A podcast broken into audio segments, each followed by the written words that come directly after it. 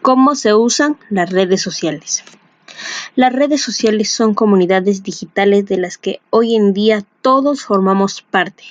Son utilizadas para publicar las fotos de tus vacaciones o como perfil profesional. Dependiendo de cómo las uses, pueden ser un escaparate al mundo para mostrar lo mejor de tu persona o empresa tienen una estructura capaz de comunicar entre sí a personas o instituciones a través del Internet. Se pueden establecer relaciones que creen grupos o comunidades con intereses comunes. Cada red social tiene sus objetivos y usos particulares, por lo que los contenidos deben adaptarse a cada una de ellas. Por ejemplo, Facebook es una red social muy útil para conectar personas conocidas o con los mismos intereses.